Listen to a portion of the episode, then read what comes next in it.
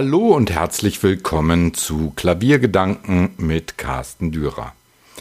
Vor einiger Zeit war ich Zeuge bei einer Konferenz, bei der sich weltweite Klavierwettbewerbe trafen, um über ihre Interessen und ihre Probleme und Gedanken zu sprechen. Das war interessant, da man sich als Außenstehender oder auch als Teilnehmer an solchen Wettbewerben selten dieselben Fragen stellt, die die Wettbewerbsverantwortlichen umtreibt. Bemerkenswert war da beispielsweise die überall und in allen Bereichen sich ausbreitende Genderfrage. Natürlich gibt es Wettbewerbe, die von Frauen geleitet werden und eigentlich auch immer schon geleitet wurden. Doch darum ging es den Teilnehmern der Konferenz auch gar nicht. Vielmehr hatte eine Studie aktuell festgestellt, dass bei der großen Anzahl an Teilnehmern von internationalen Klavierwettbewerben ein großer Teil zwar weiblich ist, aber bei den Gewinnern in den vergangenen Jahren nur wenige Frauen eine solche internationale Ausscheidung für sich entschieden hatten.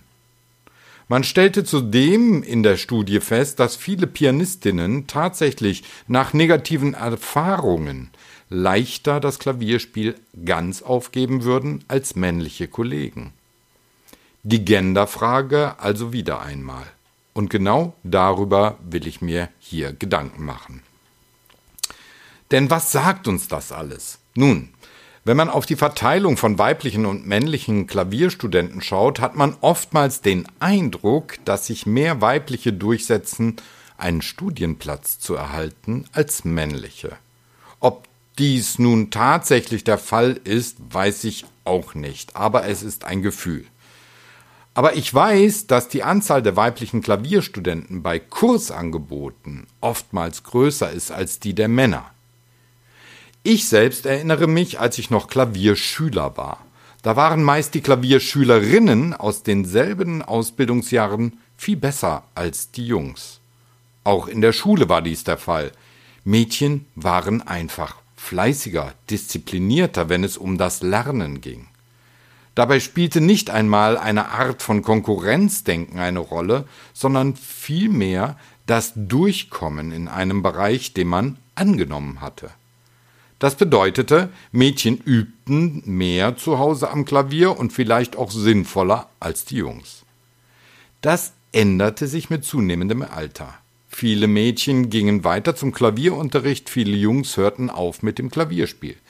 Doch diejenigen, also die Jungs, die weitermachten, begannen bald schon das Instrument als ihren wichtigsten Lebensinhalt zu sehen, die Schule nur noch als notwendiges Übel zu betrachten. Natürlich hat die Internationalisierung von Klavierstudenten dazu geführt, dass das Gender-Thema vollkommen anders geartet ist, denn in anderen Kulturkreisen ist das Musizieren an einem Instrument immer noch stärker weiblich verankert als bei Männern. Und zudem wollen wir hier ja über das Instrument Klavier sprechen. Denn bei bestimmten Instrumentengruppen sind männliche oder weibliche Studenten in der Überzahl, was oftmals mit dem Instrument selbst zu tun haben scheint. Flötenspiel ist ein eher weibliches Thema, ebenso wie das Spiel an der Harfe. Dagegen sind Posaune und Tuba eher männliche Instrumente. Das ist natürlich nur statistisch so, denn bei allen vier genannten Instrumenten gibt es hervorragende Instrumentalistinnen und Instrumentalisten, die in diesen Feldern auch Erfolge feiern. Das Klavier allerdings benötigt weder mehr Kraft oder ein größeres Lungenvolumen oder beeinträchtigt in Bezug auf das Geschlecht mehr Kraft, um es mit sich herumzuschleppen denn das Klavierspiel wird höchstens von der Größe der Hände bestimmt. Doch da gibt es bei beiden Geschlechtergruppen solche, die große Hände haben und solche, die kleine besitzen. Also ist dies kein Ausschlusskriterium einer Geschlechtergruppe. Das Klavierspiel findet vor allem im Kopf statt und im Durchhaltevermögen, wenn es um einen noch zu durchschreitenden Ausbildungsweg geht. Schauen wir also nochmals auf die Genderfrage bei Wettbewerben. Ist es denn wirklich so, dass mehr männliche Studenten die wichtigen Wettbewerbe gewinnen? Mag sein, dass dies in den vergangenen Jahren, die da von einer Studie untersucht wurden, der Fall war. Aber wenn wir dann einmal auf die Podien schauen, ist das Verhältnis doch recht ausgeglichen, wenn es um weibliche und männliche Pianisten geht, auch und vor allem, wenn es um den Bekanntheitsgrad geht. Denn eine Khatja Bunyatischvili und eine Juja Wang sind wohl ebenso berühmt wie ein Lang Lang oder Daniel Barenboim. Und das sind nur die vielleicht vermeintlich berühmtesten Beispiele, die ich hier erwähnen will. Was allerdings stimmt, auch wenn in Ausschreibungen von Festanstellungen für Professuren im Bereich Klavier immer wieder erwähnt bzw. erwähnt werden muss, dass Frauen bei gleicher Qualifikation bevorzugt werden, sind es doch eher männliche Professoren, die an unseren Musikhochschulen im Bereich Klavier den Ton angeben. Und genau das spiegelt sich, wenn es um Wettbewerbe geht, natürlich auch in der Zusammensetzung der meisten Jurys wieder. Männer überwiegen. Heutzutage gibt es zwar kaum mehr eine Jury, die ausschließlich aus Männern besteht, darauf achten schon alle Wettbewerbsverantwortlichen.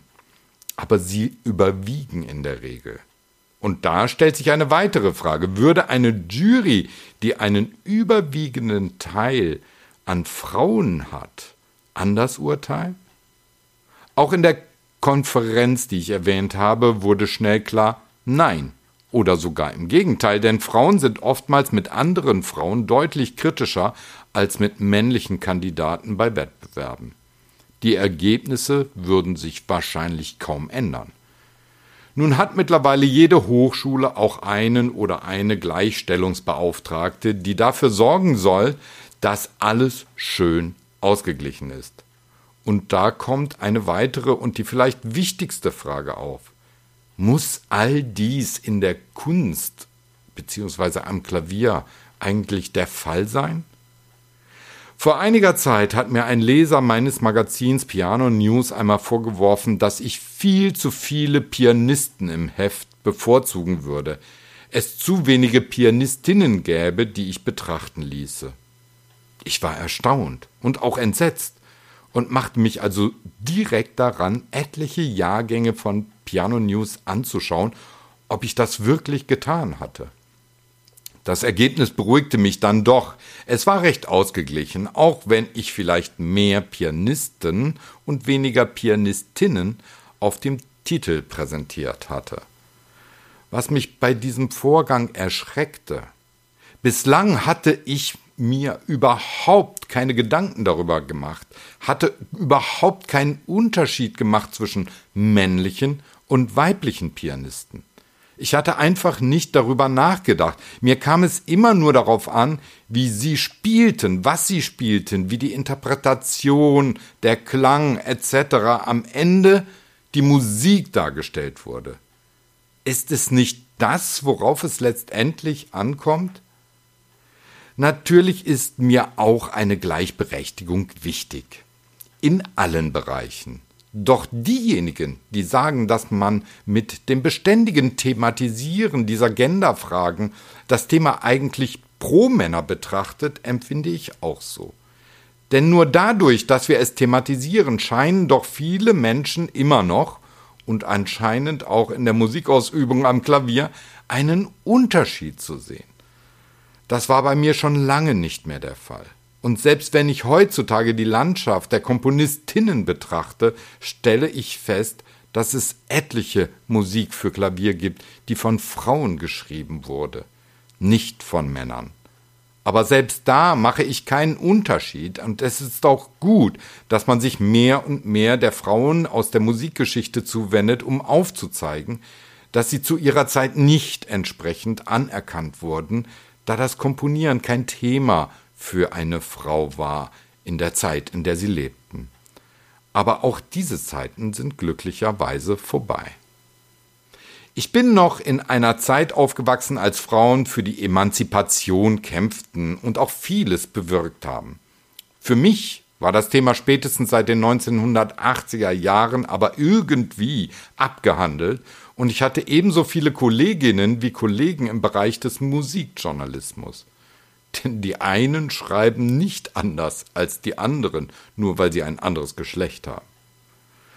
Schauen wir noch einmal auf die Studentinnen und Studenten am Klavier, die sich zu Klavierwettbewerben anmelden. Oftmals sehe ich gerade in den ersten Runden extrem viel weibliche Pianisten, meist mehr als männliche. Oftmals sind sie gut vorbereitet, haben aber kaum etwas Besonderes in ihrem Spiel aufzubieten. Sie sind einfach nur gut vorbereitet und diszipliniert. Und oftmals fliegen sie dann in der ersten Runde raus. Was aber bedeutet dies? Dass die Vorauswahl nicht gut getroffen wurde? Ist ja schon einmal ein Indiz, so scheint es. Doch geben diese Pianistinnen dann tatsächlich ihren Wunsch auf ein Leben mit und am Klavier häufiger auf als männliche Kollegen? Nun, es gibt natürlich bei den beiden Geschlechtern einen wesentlichen Unterschied. Die einen können Kinder bekommen, die anderen nicht. Das bedeutet auch, dass viele weibliche Pianisten mit Kinderwunsch diesem irgendwann folgen und dann vielleicht auch das Klavierspiel in den Hintergrund stellen, zumindest für eine Zeit lang. Aber aufgeben tun sie deshalb in der Regel nicht, auch wenn der Mann vielleicht in einem anderen Beruf Geld in einer Höhe verdienen kann, an die die Pianistin in diesem Moment nicht einmal zu denken wagt. Aber aufgeben? Meist ist dies nicht der Fall. Und dann ist es doch so, dass viele Frauen sich als Klavierlehrerinnen einen Lebensweg ebnen, sich mit dem Klavier zumindest weiterhin auseinandersetzen. Und genau an diesem Punkt ist wohl auch die Schwäche der vorhin erwähnten Studie zu sehen. Was bedeutet aufgeben denn? Meist ist es kein Aufgeben des Klavierspiels, sondern vielleicht die Aufgabe des Traums, Konzertpianistin zu werden. Aber ist dies wirklich mit dem Begriff Karriere gleichzustellen? Nein, denn alle Arten, mit dem Klavierspiel Geld zu verdienen und sich ein Leben zu erarbeiten, ist eine Karriere. Das Gendern ist also eigentlich nicht wichtig, sondern es geht um die Musik, die Liebe zum Instrument Klavier und dass man diese Liebe nicht nur immer mit einem Publikum, sondern auch mit Schülern und vielen anderen Menschen teilen kann. Darum geht es. Das Klavier benötigt weniger Gendern, als man denkt.